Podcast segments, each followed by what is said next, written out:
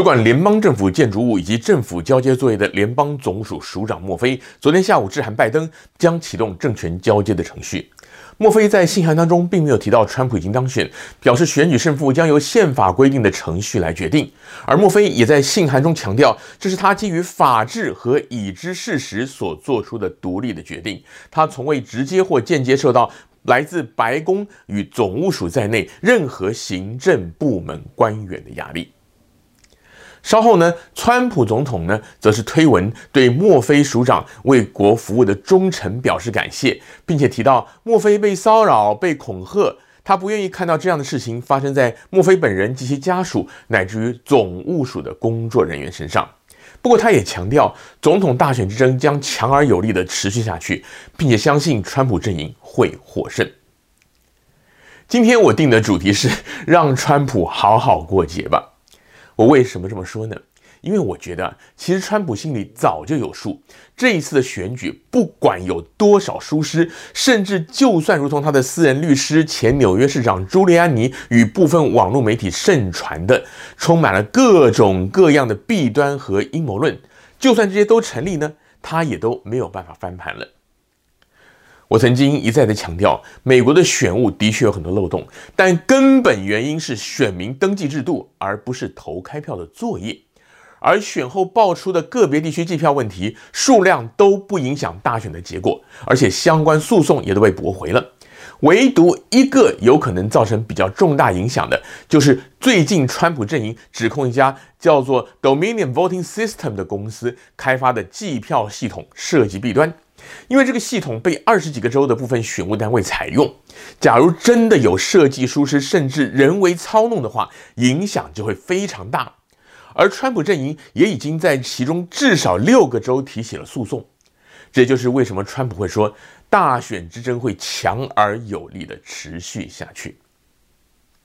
既然如此，那我又为什么会说川普心里有数呢？原因在于啊，这种官司旷日费时。一年半载能够查清楚啊，就已经算是上帝保佑了。而美国宪法明文规定了总统的任期，就算川普不承认败选，明年一月二十号就职日当天，最高法院应该也会指派联邦众议院议长，也就是川普最讨厌的 Nancy Pelosi 暂代。川普呢，他还是没有办法连任。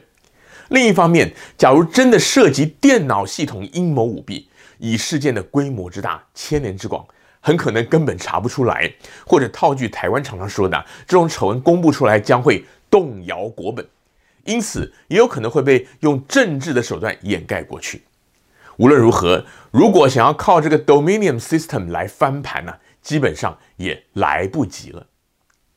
因此，总务署长启动交接的决定其实是非常明智的。假如真的是他自己下的决定，就表示他懂得知所进退，顾全大局，不要让政治的纷扰影响到施政的稳定。特别是在疫情紧急的当下，假如是川普要求或者暗示他这么做的话呢，就更显示出川普本人也已经意识到翻牌的胜算很小。与其拖延交接程序，从而影响到防疫等重大政策，成为众矢之的，甚至千古罪人，还不如先放手，让政府开始交接，自己则是转向这个司法诉讼的战场。这样子也可以避免共和党在拖延交接而遭受到的外界压力之下，将炮火转而对向川普，从而削弱川普在往后四年的政治影响力。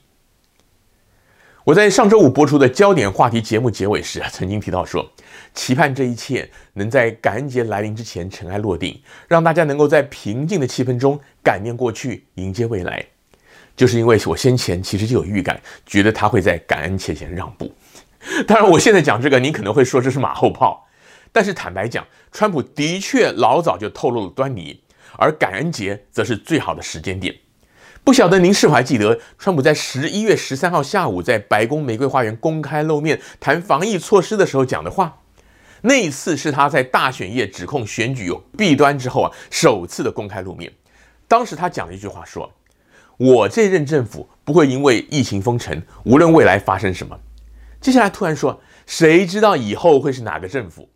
我想时间会说明这一点，但我可以告诉你，这个政府不会封城。他这个谁知道以后会是哪个政府，就说明他心里有数，而且是早在那个时候就有数了。川普本来就是一个争强好胜、不服输又爱面子的人，要他开口认错服输原本就很难。加上这次大选，他也的确拿到了美国史上第二高票。他就算知道自己败选，也会打算要延续自己的政治影响力。所以，他面对着这许多狂热的支持者，也一定不能够马上松口，必须要撑一阵子，才能够延续他自己的斗士形象，也才能凝聚支持者的那一口气。但这种做法一旦没搞好，也可能让他自己被狂热支持者挟持，变得骑虎难下。特别是那些对川普还有所寄望，甚至有所求的政界人士。简单讲，就是抬轿的不让坐轿的下来。而如果硬撑到最后，所有官司全部落败，而且所有的指控都被查得清清楚楚，没有任何疑点的话，川普就真的是灰头土脸，往后也很难在政坛有所作为了。美国从十一月开始就进入了感恩与圣诞季节，到处洋溢着一股温馨与和平的气氛。对于川普来讲，在感恩节前夕做出让步，其实也是顺理成章的。一方面表现出他相忍为国的度量，另一方面也对为自己预备要下庄打好基础。